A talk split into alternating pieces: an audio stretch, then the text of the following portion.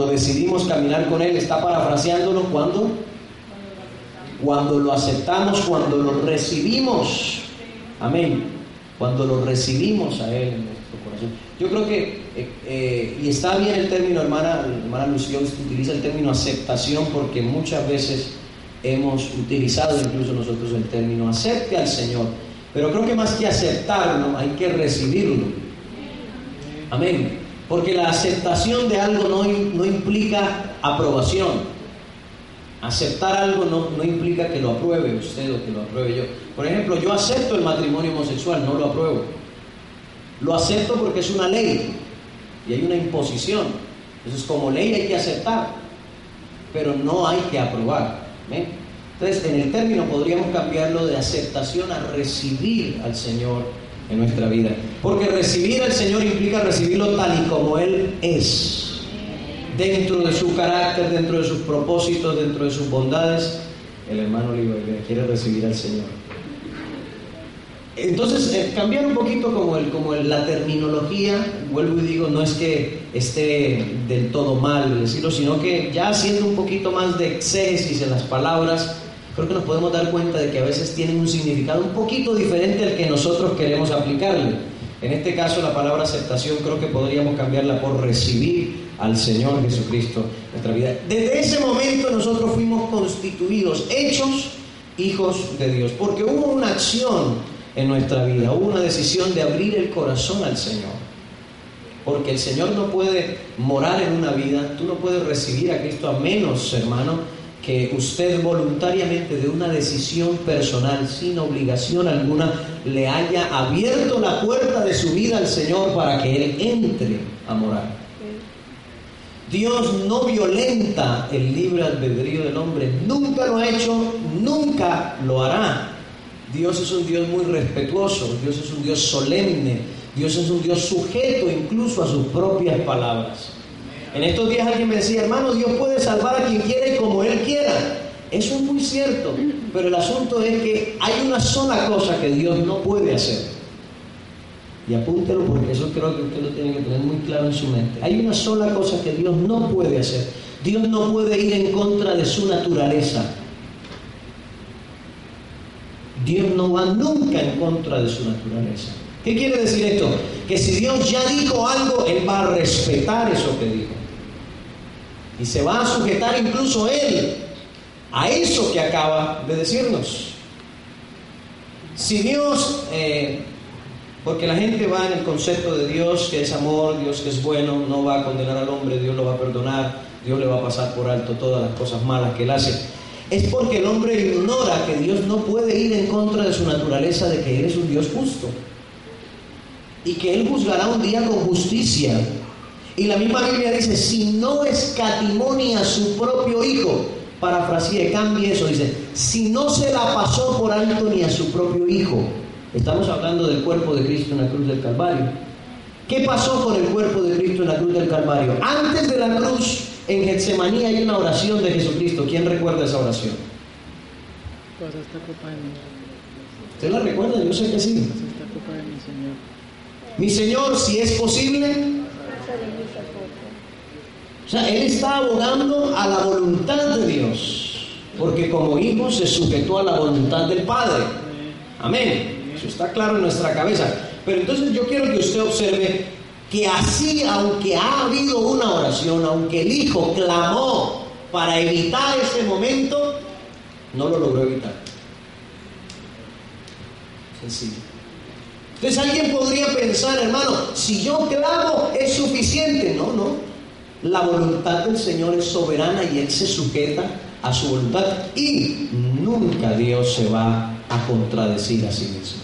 Nunca Dios va a ir en contra de su naturaleza. Entonces, ¿qué quiere decir esto? Que como Él es un juez justo, si Él no escatimó, no perdonó ni a su propio Hijo, porque hermano, cuando el Señor descarga toda su ira sobre Jesucristo, lo hace porque Jesucristo cargó sobre sus hombros el pecado de todos y cada uno de nosotros.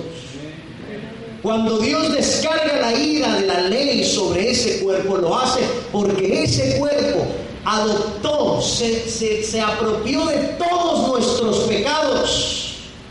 En Entonces la ira de Dios cayó sobre ese cuerpo.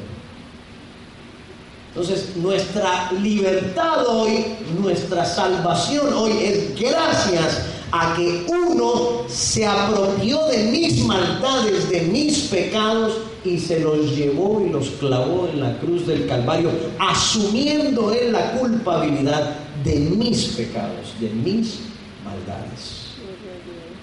Entonces, en este sentido debemos también pensar en la obra del Espíritu Santo, porque yo veo que muchas veces la persona tiene un concepto errado de, de ser hijos de Dios y de los derechos que recibimos como hijos de Dios. A la persona toma una decisión, nadie lo va a violentar. Dios no va a llegar como, como llegaban los vaqueros de la época de los cowboys y pateaban la puerta y aquí mando yo. No, Dios no entra así. La Biblia dice claramente cómo trabaja Dios. Yo estoy a la puerta y llamo. Si alguno, primero, oye mi voz, abre, me invita a entrar, yo entraré, cenaré con él y él conmigo. Una cosa es Dios ya cuando está dentro, pero él hasta que usted y yo no le dimos la autorización para entrar, él se mantuvo paradito en la puerta. Pero de ahí en adelante, al entrar en nuestra vida, ahora nos otorga, nos entrega este maravilloso derecho de ser hechos hijos de Dios. Y por cuanto sois hijos, diga, por cuanto somos. Por cuanto somos. Dios envió el espíritu de su Hijo a nosotros. Porque somos hijos de Dios. Entonces ese conflicto que se tiene muchas veces de si lo recibo o no lo recibo, hermanos, sacúdase la cabeza eso no es ni siquiera cuestión de pensarlo, eso es cuestión de abrir las manos para recibir lo que ya Dios nos ha dado. Amén. Amén. Yo le decía ahorita a una de nuestras hermanas en, la clase, el Evangelio es un paquete, yo siempre se lo he compartido como tal, el Evangelio es un paquete completo, un paquete donde usted tiene derechos, tiene bendiciones, tiene promesas que si usted sabe esas promesas, sabe de esos derechos, yo creo que no se va a quedar con las ganas de disfrutar de esas promesas y de esos derechos. Yo siempre les pongo el ejemplo de, la, parejita que se metió al crucero y que llevaban como tres días sin comer porque no habían llevado dinero para comprar comida. Y estaban todos afligidos porque ya no sabían qué hacer tres días en el mar y sin comida. Llegó un punto donde ya dijeron, no, vamos, presentémonos allá delante de la gente en los restaurantes y les decimos que así sea que les lavamos los platos, pero que nos den comida. Y cuando llegaron a donde estaban los, meseros, dijo, mire, lo que pasa es que nosotros no trajimos dinero y nosotros tenemos mucha hambre, llevamos aquí tres días en alta mar en este crucero y no hemos comido nada. Y entonces el mesero le dijo, por favor me muestra su tiquete. No, entiéndame, es que yo tengo hambre. Muéstrame por favor el tiquete. Lo que sucede que yo quiero que me dé comida. Decía, el mesero le insistía, por favor muéstrame su tiquete. Entonces el señor sacó su tiquete y se lo entregó al mesero y el mesero le dice, mire, aquí dice en letras muy pequeñas que todo está incluido. Usted ha pasado hambre porque usted ha querido, porque aquí todo está incluido. O sea, que usted podía entrar aquí cuando se le diera la gana y comer lo que se le diera la gana. Ay, yo con hambre. Eso mismo puede estar pasando la vida de una persona.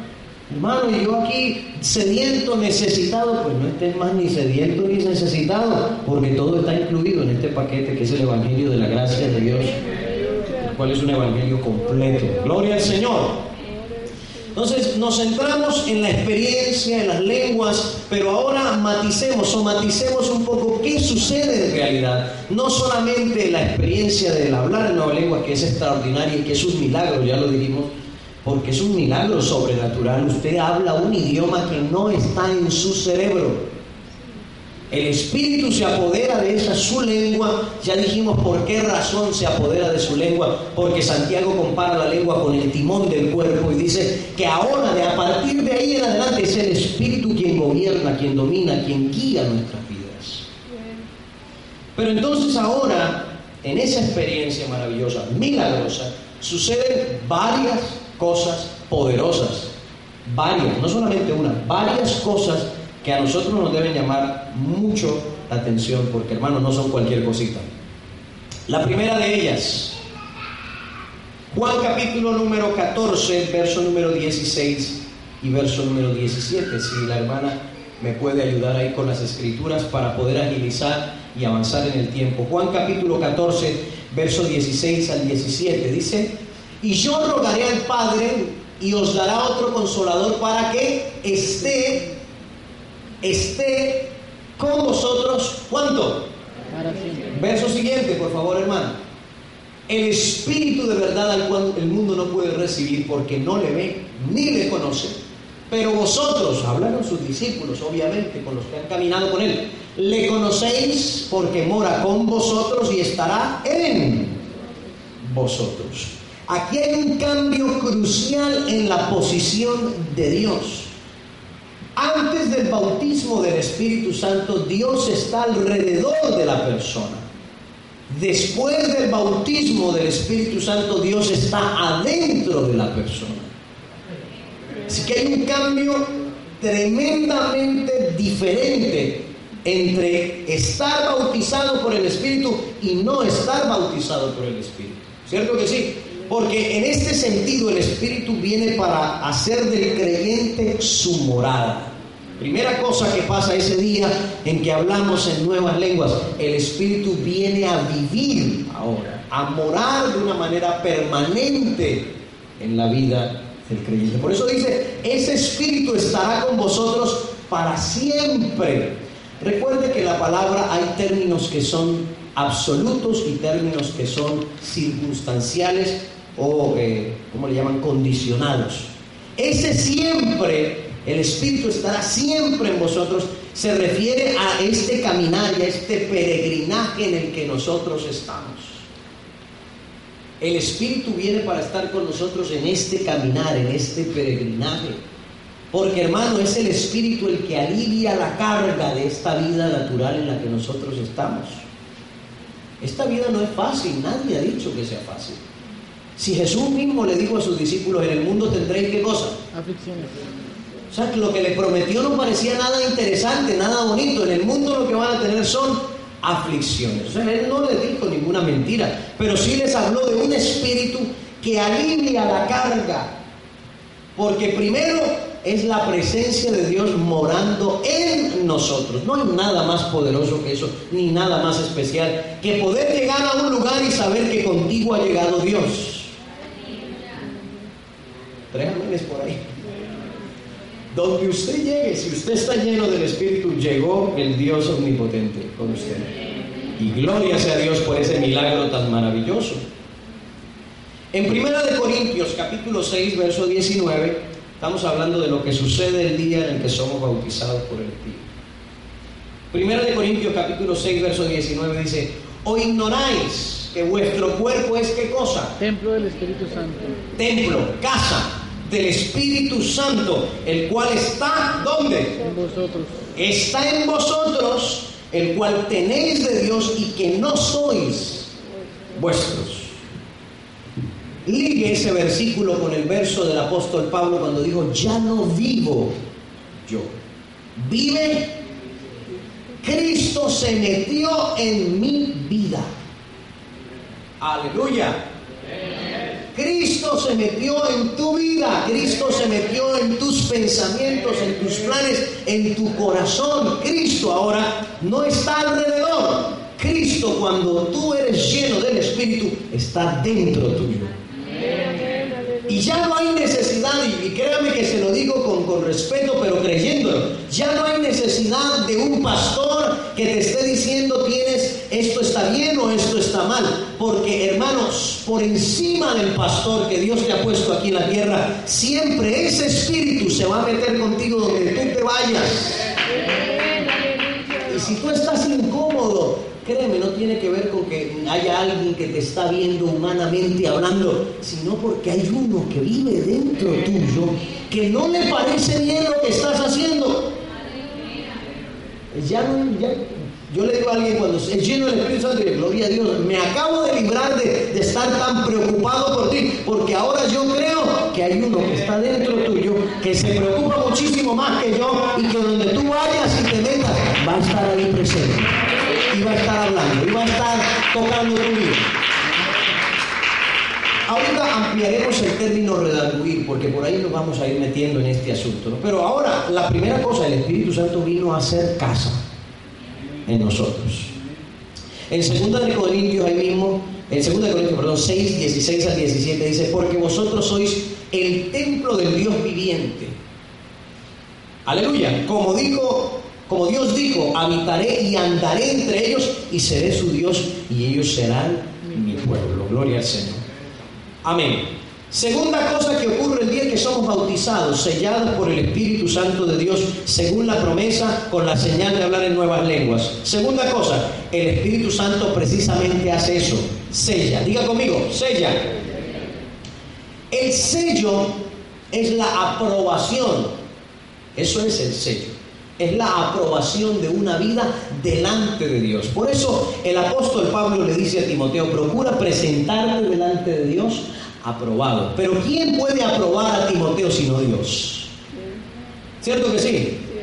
El único que nos debe a nosotros aprobar como creyentes, como pastores, como, como hijos de Dios, es, es Dios, es nuestro Señor. Entonces cuando el Espíritu Santo llena la vida de una persona, Dios está aprobando a esa persona como hijo suyo. Dios está aprobando que hay una obra en esa persona. Vamos a leer la palabra del Señor en Efesios capítulo 1, verso número 13. Acompáñenme a la lectura. Efesios número 1, verso 13 o capítulo 1, verso 13. En Él, en nuestro Señor, también vosotros habiendo oído la palabra de verdad del Evangelio de vuestra salvación y habiendo creído, ahí están dos, los, dos, los dos parámetros del crecimiento cristiano, oír y creer.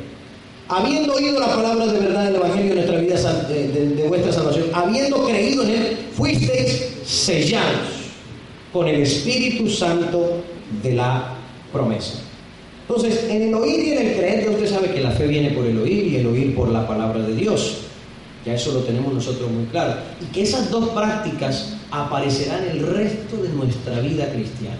Oír y creer es lo que hace que usted y yo crezcamos en el Señor y avancemos en el Señor. Porque uno, ha, comenzado creyendo cosas, es cierto, usted arrancó creyendo una verdad, después otra verdad, pero en la medida en la que avanzamos más hacia adentro de la vida cristiana, hay más cosas por creer y más cosas implícitamente por obedecer. Amén. Entonces, al ir creciendo las cosas en que, en que creemos y en que obedecemos al Señor, también eso es parte de que el Señor nos vea a nosotros creyendo y obedeciendo y nos apruebe. Yo creo, hermanos, que este es el conflicto de muchas personas, el creer y el obedecer a Dios. Porque una cosa es creer a Dios y otra cosa es obedecer a Dios. ¿Se puede creer sin obedecer? Sí. Pero no se puede obedecer sin creer.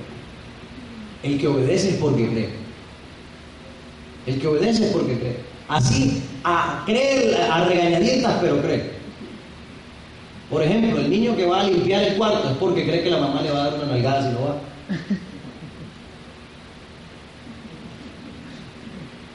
¿Le gustó que le van a dar? No, no le gusta, pero va porque ya sabe.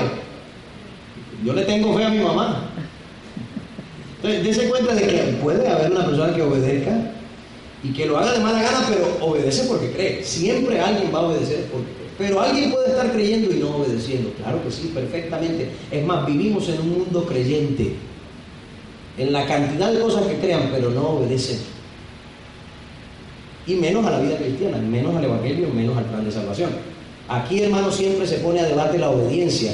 Y no podemos olvidar un, detalle, hermanos. Que la desobediencia para Dios es un pecado serio. Porque la desobediencia para Dios equivale a rebeldía. Cuando el hombre cayó en desobediencia, recuerde que lo expulsó. Y cuando lo expulsa dice porque pecado de rebelión ha entrado en el hombre. Entonces ya implícitamente dice que la desobediencia para Dios es sinónimo de rebeldía. Amén.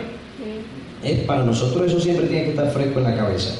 Entonces, el Espíritu Santo viene a aprobar que esa persona está creyendo y obedeciendo. Porque a, veces se cree en lo que se está enseñando y en lo que se está recibiendo, pero no se está dispuesto a obedecer. Entonces es imposible que el Espíritu nos apruebe. Porque el Espíritu Santo va a aprobar es al que cree y obedece. En Efesios capítulo 4, verso 30 dice, no contristéis al Espíritu Santo de Dios, con el cual fuisteis sellados para el día de la redención. ¿Qué quiere decir esto? Ya esto es posterior al bautismo, ya fuimos sellados. Pero entonces está hablando ahora que ya eres sellado, no quiere decir, listo, ahora sí voy a ser el rebelde sin causa y el desobediente porque ya puedo hacer y deshacer. No, ahora hay un espíritu dentro tuyo, es más serio el asunto. Porque ahora el espíritu que mora dentro de ti quiere que tú permanezcas en fe y obediencia a Dios. Quiere que te sostenga, quiere que nos sostengamos en esa postura y en esa acción constante. En 2 Timoteo capítulo 2, verso 19, también se habla de que el sello indica propiedad, que le pertenecemos al Señor. Bueno, en, nuestros países los ganaderos hasta el día de hoy marcan a sus propiedades, a sus vacas, les ponen la letra, el nombre. En El Salvador creo que también me parece, en todo lugar. De alguna manera las marcan o les ponen en la oreja algo que haga saber que esa, ese animal eh, pertenece a tal persona. Hermanos, cuando el enemigo ve a una persona llena del Espíritu Santo, dice, este le pertenece al Señor. Y créame que él sabe identificar quién tiene el Espíritu Santo de Dios y quién no lo tiene. Claro, ¿cómo no lo va a saber identificar si más de una vez ese espíritu es el que lo ha mandado a salir corriendo de, donde él se quiere meter? Que él tiene conciencia de, la importancia de que una persona esté llena del Espíritu Santo. No recuerdo quién fue exactamente que me testificaba en alguna ocasión que una, allá en Colombia creo que fue, que un muchacho estaba enamorado de una muchacha, sí, una familia amiga, allá en la Florida me testificaba el muchacho estaba enamorado de la muchacha, pero él era inconverso, ella era creyente y él, pues claro, tratando de, perseguirla, pero de esas creyentes que son claras, que, no se van a meter con nadie del mundo, ¿no? No digo que, es que haya de las otras creyentes, yo creo que más bien las otras son incrédulas.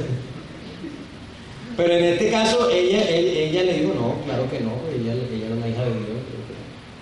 Entonces él agarró la, foto de la muchacha una prenda de la muchacha y se fue donde una de esas personas que hacen brujería y todas esas cosas. Y para ver si podía hacerle un trabajito, ¿no? Y le dijo a la señora, mire, esta es la muchacha que yo quiero que usted me le haga el trabajo. Y la señora dijo, no, claro, sí le podemos hacer el trabajo. Y apenas vio la foto, yo, no, con esta no puedo. Pero ¿cómo así si usted me dijo que si era posible, que usted era el mejor? sí, pero es que esta está fuera de mi alcance. Le pregunto, ¿y cómo así que está fuera? Sí, es que esta, esta es hija de Dios, esta no la podemos tocar. Amén. ¿Qué hace que el enemigo diferencie a uno que es hijo de Dios y otro que no? Dice, tiene el sello. Donde se meta, tiene el sello. Y créanme, hermano, que esto es algo maravilloso, porque sentirse propiedad del Señor es algo especial. A la gente no le gusta esa postura, pero esto es bíblico. Mi amado es mío, pero yo soy de Él. Él es mío, claro, Él es mi Dios, mi Salvador, mi Redentor, mi amigo, todo lo que usted quiera. Pero por encima de todo eso, yo le pertenezco a Él, Él me compró a mí. Y ahora me ha sellado para ponerme esa, esa certidumbre. Usted es mi propiedad. Gloria al Señor. Bendito el nombre de Jesús. Pero el fundamento de Dios está firme teniendo este sello. Conoce el Señor a los que son suyos. Y apártese de iniquidad todo aquel que invoca el nombre de Cristo. Ese es el sello, que el Señor conoce a los que son suyos. Y no solo el Señor, se lo digo, el diablo también sabe. Gloria a Dios. no le iba a andar libre como el viento libre. Tercera cosa que sucede, estamos terminando por esta noche, tercera cosa que sucede cuando el Espíritu Santo viene a morar en la vida de un creyente. El Espíritu Santo me injerta o me incorpora a la iglesia. Amén. Me injerta, me incorpora, me mete en el cuerpo de Cristo que es la iglesia. Primera de Corintios capítulo 12, 13 dice, porque por un solo espíritu fuimos todos bautizados en un cuerpo, sean judíos o griegos, sean esclavos o libres, y a todos se nos dio a beber de un mismo espíritu. Creo que fue el viernes que hablábamos acerca de la armonía, de la comunión, ¿se acuerdan? Bueno, una de las cosas que nos lleva a la comunión es participar todos del Espíritu Santo de Dios. Eso crea comunión. Amén. Porque cuando uno está lejos de la comunión, uno no solamente se siente externo, se siente ajeno a eso, sino que eso que está sucediendo le es incomprensible. Porque pues uno no entiende, oiga, por qué razón la persona estará eh, actuando así, o por qué llora, o por qué canta, o por qué... Porque uno no, al no participar de algo, al no tener eh, el mismo sentir que está en esa persona que está adorando, que está intercediendo, que está... Y me refiero no solamente al culto, me refiero a la vida de adoración, ¿no? A la vida constante de adoración. Ah, hay otros tipos de adoración mucho más profundas que los cantos que nosotros tenemos aquí en la iglesia. Y es, por ejemplo, hablemos de nuestra vida cotidiana. Yo creo que uno adora a Dios obedeciéndole diariamente. Eso es una adoración mucho más profunda que los cánticos. Uno adora a Dios eh, practicando eh, la, la comunión cristiana.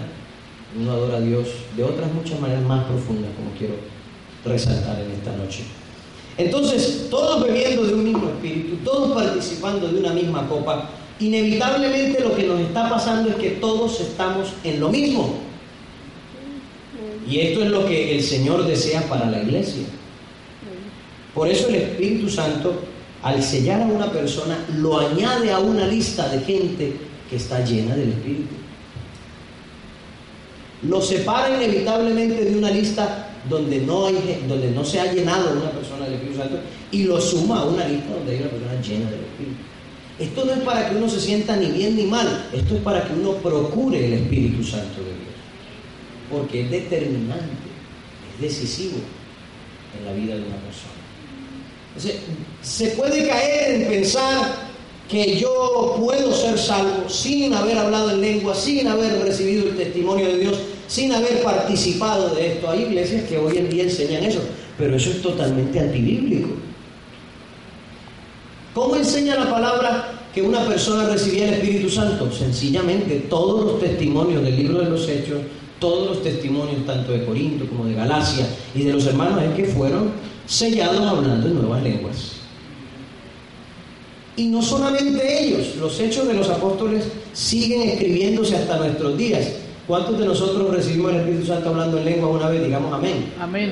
Amén. Entonces, si todos nosotros, aún en este tiempo, pasados dos mil años de la iglesia primitiva, hemos podido hablar en lengua, es porque el que viene al Señor, que es el que bautiza y se llena del Espíritu Santo, va a hablar en nuevas lenguas también. Amén. Ese es el orden bíblico. Ese concepto de cuando usted recibe a Cristo, recibe al Espíritu Santo, es una incomprensión del ministerio de Cristo. No se comprende que una cosa es el Señor operando en su ministerio como Hijo de Dios y otra cosa es el Señor operando como el Espíritu Santo en la vida de una persona. Cada vez que usted lea el término Espíritu Santo en la Biblia, quiere decir Dios trabajando desde adentro. Eso es el Espíritu Santo. Pero el ministerio de Cristo, el ministerio de Cristo fue lo que hizo por nosotros allá en el madero, la salvación, el camino que se abrió, todo eso es recibir ese sacrificio. Pero al recibir el sacrificio yo no estoy recibiendo el Espíritu. Estoy aceptando que lo que Él hizo lo hizo por mí, para salvarme a mí y que yo necesito esa salvación. Pues estoy recibiendo el ministerio del Hijo, como el Cristo, como el enviado, como el Mesías, como el que vino a morir por nosotros. Pero ahora necesito el sello de Dios que es el Espíritu Santo obrando. ¿Estamos hablando del mismo? Claro que estamos hablando del mismo, pero en funciones distintas, no se olvide de eso. Es el mismo Dios funcionando de una manera diferente. Nuestro Señor Jesucristo aquí en su ministerio terrenal y en lo que Él vino a hacer y en la obra que hizo, vino como Salvador, como Redentor, como el que vino a libertar a los cautivos, el que vino a sanar a los enfermos, eso lo vino a hacer. Y el Espíritu Santo llega a la iglesia desde Pentecostés y se queda en la iglesia hasta nuestros días.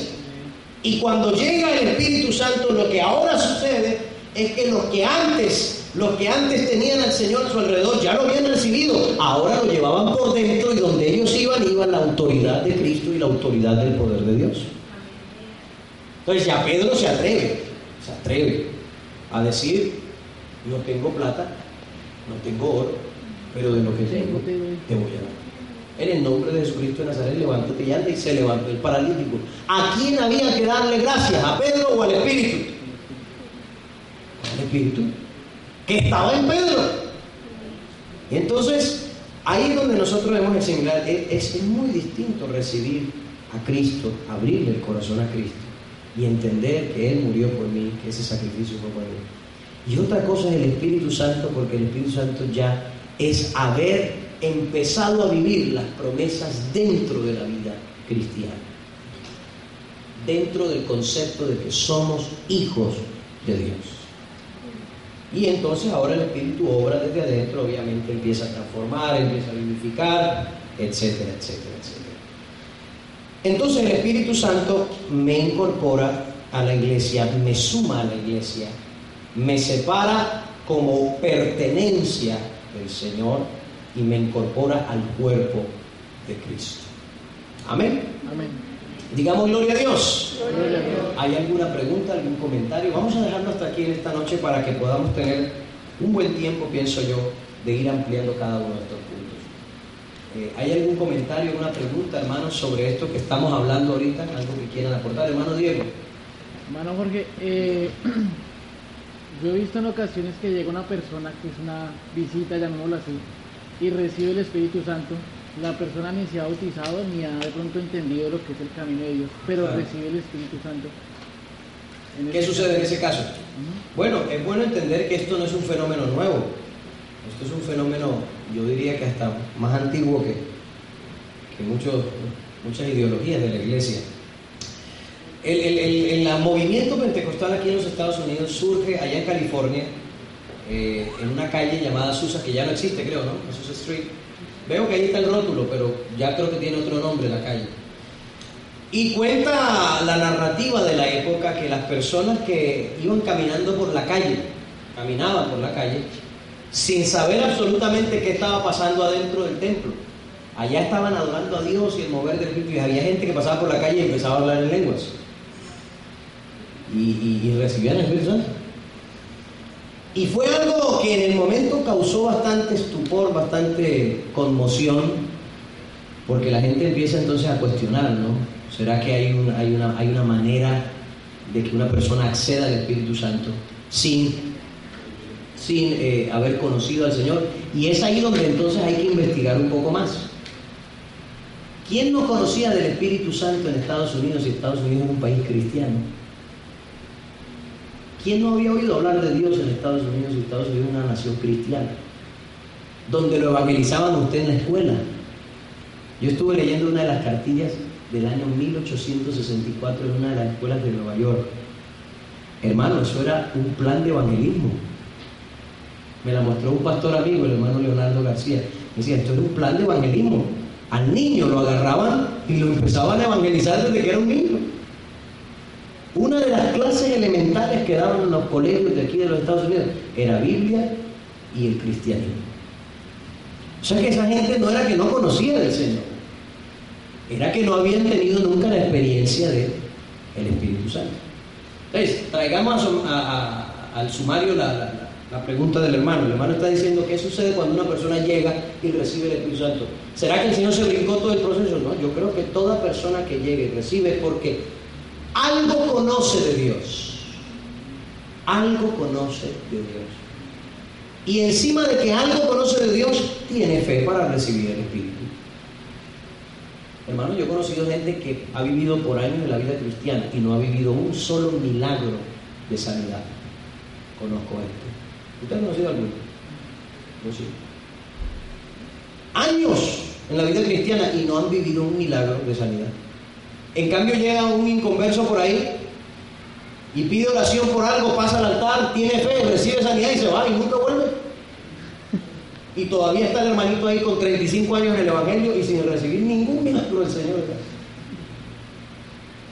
Y ahí es donde empieza uno a entender que la culpa no es del Espíritu Santo, la culpa es de la incredulidad que puede haber en la vida de una persona.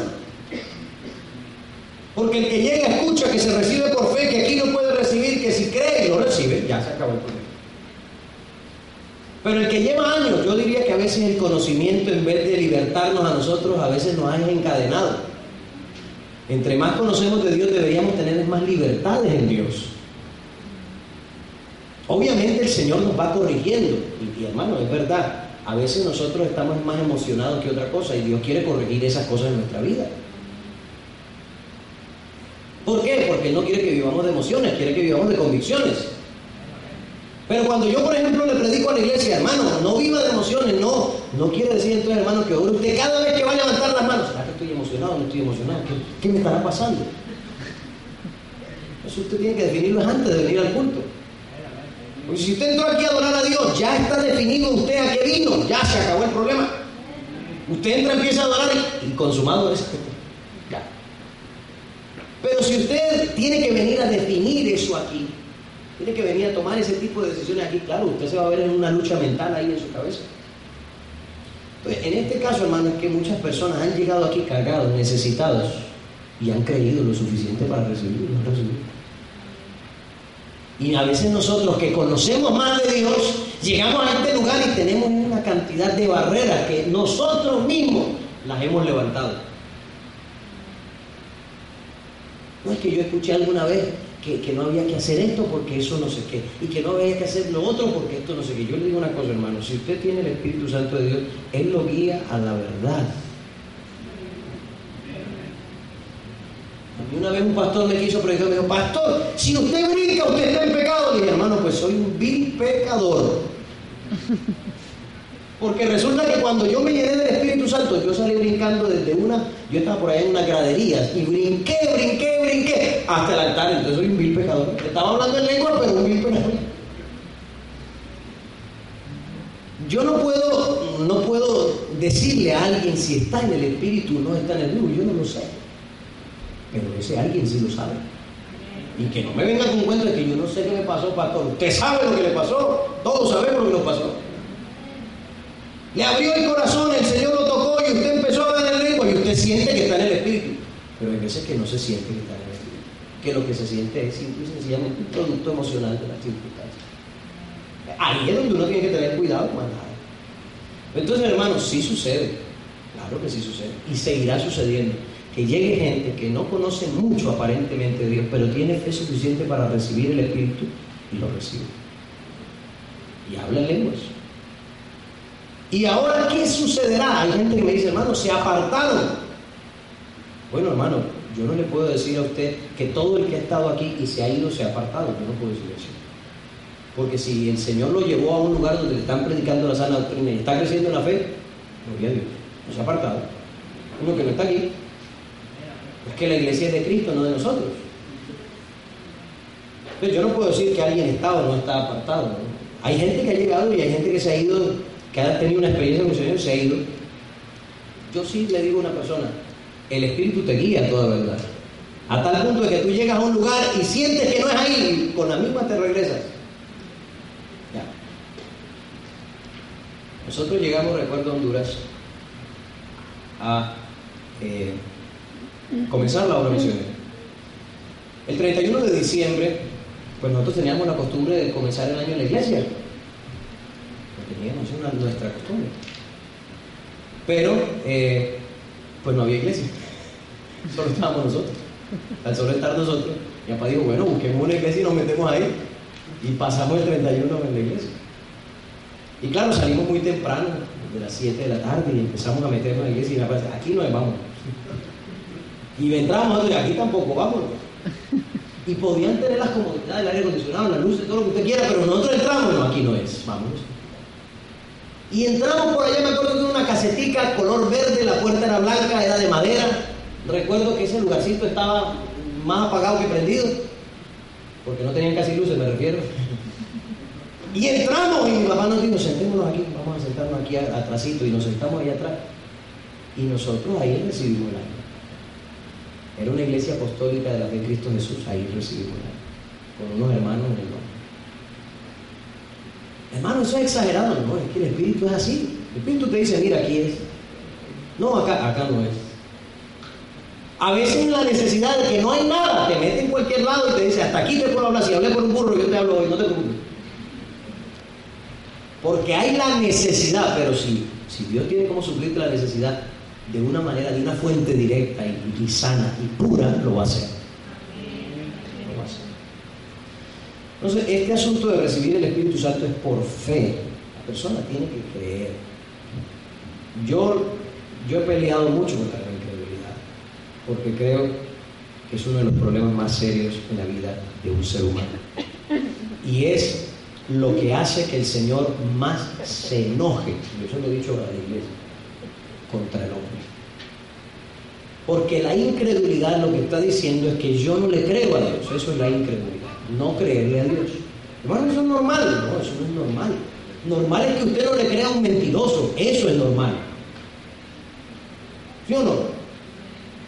Si un mentiroso llega y le dice a usted, mira, amigo, está lloviendo de abajo para arriba. Ya usted lo conoce. Usted, ha oído la historia del pastorcito mentiroso.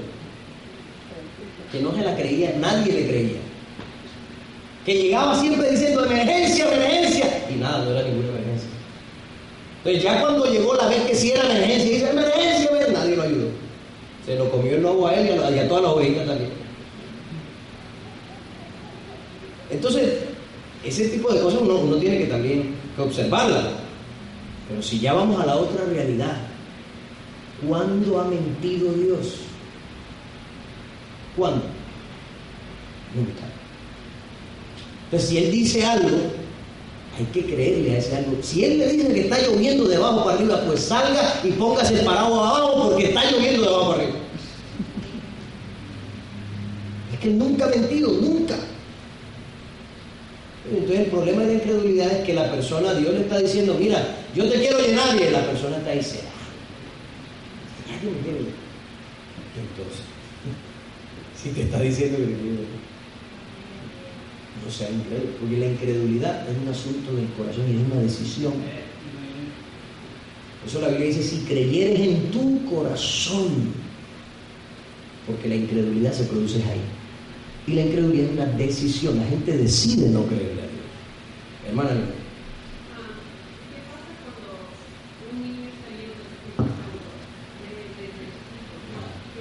¿Desde chiquito es cuánto?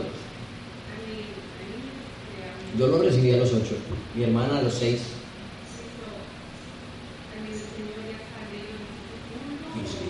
está en ellos. Está en ellos a tal punto que donde nos quisimos meter, nos alaban la oreja. Donde nos quisimos meter. Lo que quisimos hacer.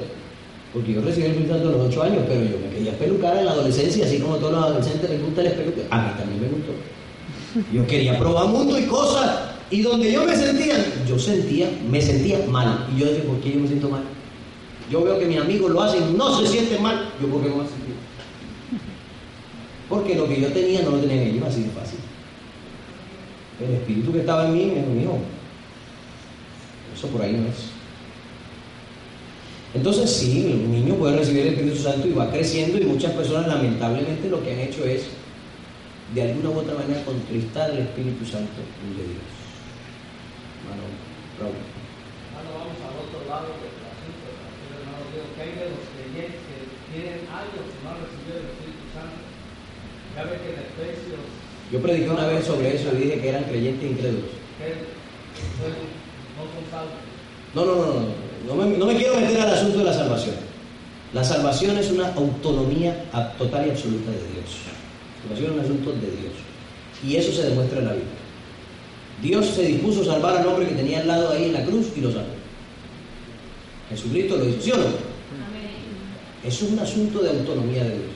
Pero yo le digo una cosa, es una incertidumbre muy horrible. Y por eso yo le digo a la gente, ¿por qué no lo recibe si ya lo hemos, si lo hemos recibido todos a lo largo de estos siglos? ¿Qué te impide a ti hablar en lengua?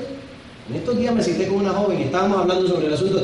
Y me dice, es que a mí una vez me empezó a pasar y yo sentí miedo y le digo, ¿qué te va a dar miedo? No le tienes miedo a subirte a Great America y a tirarte en uno de esos toboganes y que vas a tener miedo a hablar en el, en No le tienes miedo a subirte a un avión, no le tienes miedo a subirte a un carro, no le tienes miedo a salir a la calle y le vas a tener miedo a hablar en lenguas. Hay que a veces sacarme esa, esa cosa de la cabeza. Porque yo lo que pienso, hermano, es que no se ha tenido la fe suficiente para recibir. Yo digo por el verso que está en Efesios 4:30 se me hace, cuando dice que no contristeis el Espíritu Santo, por el cual fuiste sellado para nuestra redención. Sí, sí, sí, pero ahí está hablando esa redención, esa redención se está refiriendo a nuestra herencia. El Espíritu Santo es como la zarra de nuestra herencia, es un down payment. Pero recuerde que nuestra herencia no está hablando literalmente de nuestra salvación. La salvación es el denario que todos van a recibir. Pero otra cosa es lo que Dios a cada uno le va a dar allá.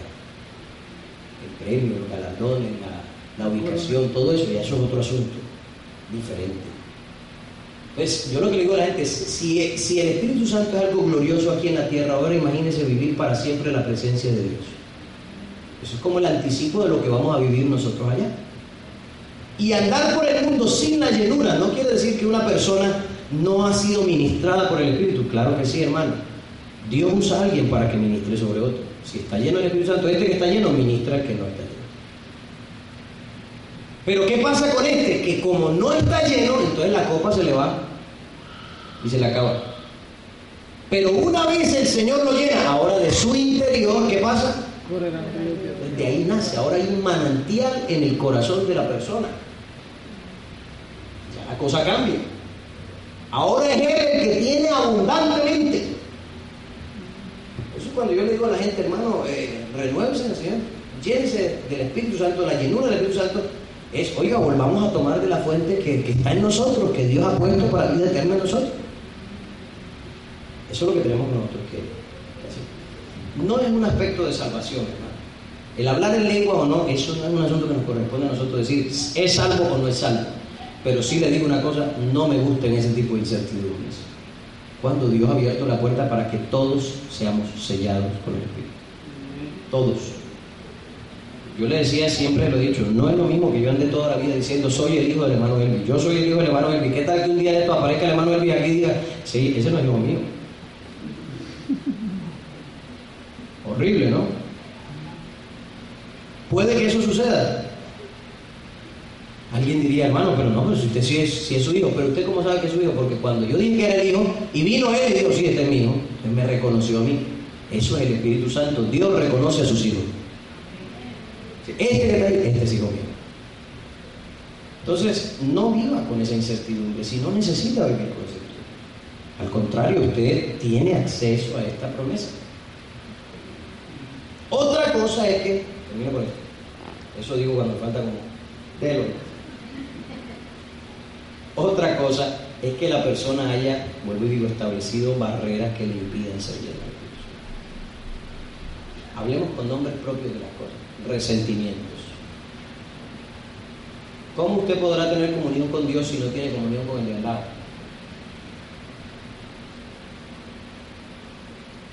¿Cómo usted va a poder decir, Señor, eh, eh, lléname de tu espíritu, eh, sáciame a mí, eh, si usted siente, por ejemplo, un rechazo hacia su padre, hacia su madre, por algo que sucedió en el pasado? Hermano, ¿y yo cómo supero eso? Ahí es donde aparece en escena el Señor que lo suple absolutamente todo. La Biblia dice, mi Dios pues suplirá todo lo que os falte conforme a su riqueza en gloria. ¿Tiene que ver con la economía? Claro que sí, sin duda alguna, pero también tiene que ver con todas las carencias emocionales y espirituales que usted vivió a lo largo de su vida. Usted tiene que entender, hermano, que Dios permitió todas esas cosas para que usted pudiera estar hoy aquí. Si ese no hubiera sido el camino, quizás sería otro el lugar donde usted estuviera hoy. Hay que darle gracias a Dios porque aunque el camino no fue fácil, las cosas no salieron muy... Hay que empezar a decir, como dijo José, ustedes lo hicieron para destrucción, pero mi Dios lo hizo para preservación de vida. José perdonó a, su, hermanos porque entendía que el propósito de Dios era superior a la intención que ellos habían tenido. Problema.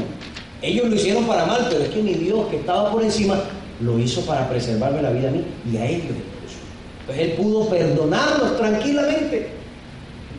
Si usted entiende que usted está hoy aquí gracias a todo lo que le pasó en su vida, yo creo que usted no debería estar ni triste, sino contento. Gracias a Dios por todo eso. Aquí estoy es por eso, porque el Señor me trajo por ese caminito, pero aquí estoy, gracias a Dios.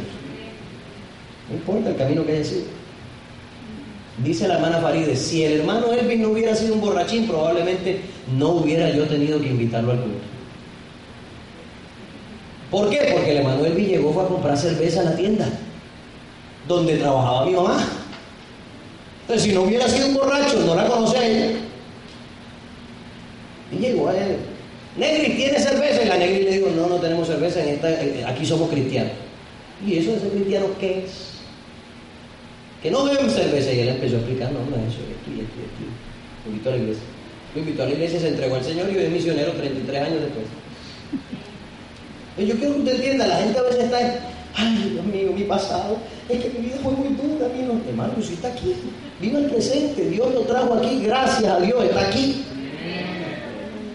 Cualquiera que haya sido el camino, pero Dios lo trajo. Ahora entienda que todo eso en su pasado tuvo un propósito, incluso las situaciones emocionales que vivió, las carencias, para que usted hoy aquí conozca al que todo lo puede hacer y todo lo puede saciar y llenar. Hay gente que dice, pastor, yo no tuve un padre, pero llegué a Cristo. ¿Para qué más padre? Amén. Conozco hermanas que me han dicho, hermano, yo no tuve esposo, porque ese que yo tenía no era mi esposo. nunca me respondió, nunca fue. Yo llegué al Señor y yo me siento amada. Se acabó el problema. Falencias que se tenían y que Dios es capaz de llenar. esa es la manera de quitar esos obstáculos. Cuando tú no tienes ese rechazo de, ah, por eso me pasó esto y por eso me pasó tal cosa, al contrario, todo eso me pasó para que Dios me trajera hoy aquí. Y si me tuvo que haber pasado todo eso para que yo esté hoy aquí, bendito sea el nombre de Dios. Gracias a Dios Entonces, hermano, yo tengo aquí este hombro desarmado. Me pasó de todo ahí, me lo fracturé en siete pedazos diferentes. Pero yo cada vez que pienso en ese accidente digo, donde no me hubiera fracturado, quién sabe dónde estaría metido no estaría aquí. Estoy seguro que no estaría aquí. Porque yo era más terco que una mula. Todavía, pero el Señor está trabajando.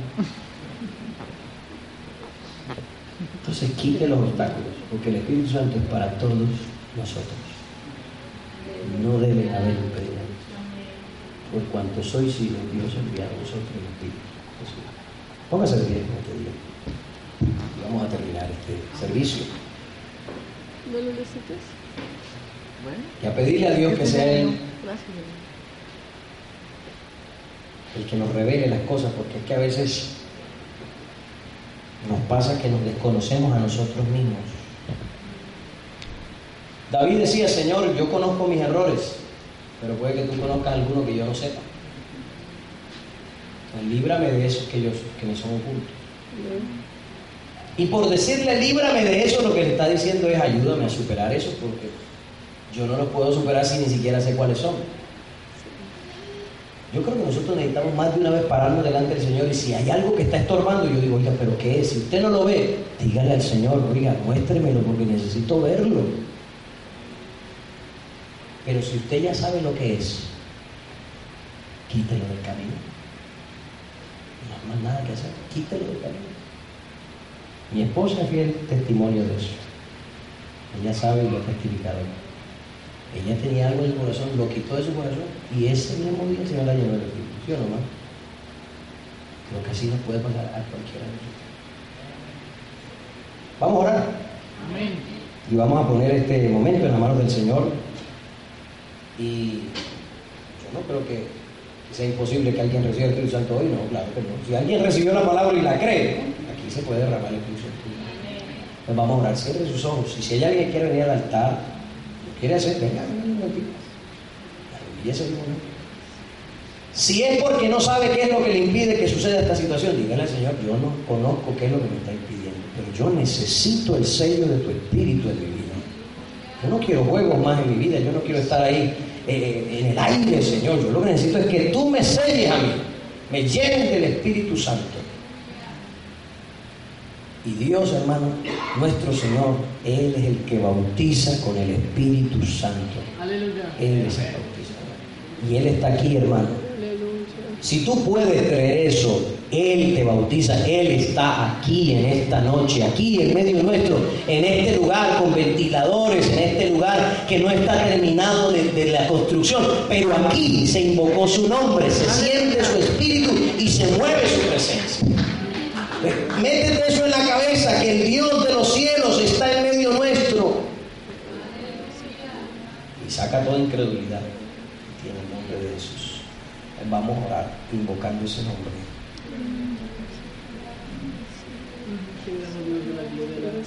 Llámeme terco, pero yo creo que el Espíritu Santo puede llenar a alguien. Si usted no se pone a pensar en que, Dios mío, ya es tarde, si usted no se pone a pensar en otras cosas, sino a lo que vino, tranquilo. El día de mañana el Señor se ocupará. Vamos a decirle, Señor, a tu obra perfecta en la vida de una persona. Yo recuerdo el día en que fui bautizado con el Espíritu. Lo recuerdo en mi corazón. Porque yo desde ese día sentí una paz inigualable en mi corazón yo quería que toda la gente sintiera esa paz. Todas las personas que me rodearan pudieran sentir lo que yo estaba sintiendo. Y cuando me senté en el bus de regreso a la casa, le dije, mami, me siento así, me siento así. Y yo le decía, yo quiero que los demás lo sientan también.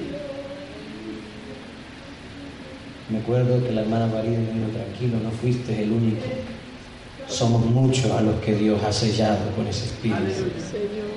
Somos muchos a los que Dios le ha llenado la vida de esa santa unción. Y sentimos esa paz. Y sentimos ese sello glorioso. ¿Le parece si hacemos una oración aquí? Cierre sus ojos, invoque el nombre del Señor Jesucristo. Si quizás hay alguien en el altar y usted quisiera venir y poner la mano sobre esa persona, venga con unción. Yo quiero que esta generación sea llena del Espíritu Santo. Que tenga una experiencia real, total y definitiva con Jesucristo a través del bautismo.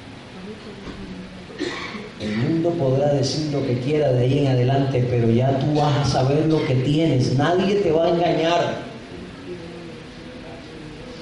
porque es que el Espíritu llega y lo convence a uno y lo afirma. Aleluya, pone nuestros pies como en una peña. Nos vuelve personas cada vez más sujetas y obedientes al Señor. Hermano, el Señor está aquí. Iglesia, ¿por qué no elevas la oración? Invoca Rompe con esa timidez también habla de Jesucristo confiesa a Jesucristo. Es que no sé qué decirle, pues alábalo, adóralo, exáltalo, glorifícalo. Ríndete, reconoce sus virtudes, reconoce sus bondades, reconoce sus caminos, reconócelo a Él. Empieza a adorarlo, empieza a adorarlo. Mientras tú lo adoras, el Señor también se manifiesta. Mientras yo lo adoro, el Señor se Gracias te damos, Jesús, porque tú estás en medio de tu Espíritu, Señor, gobierna.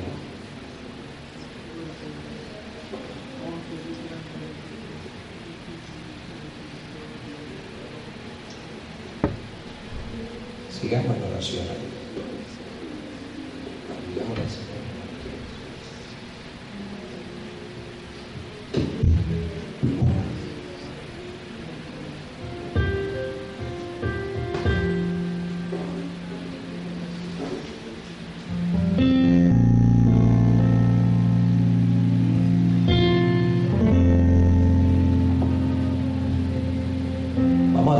a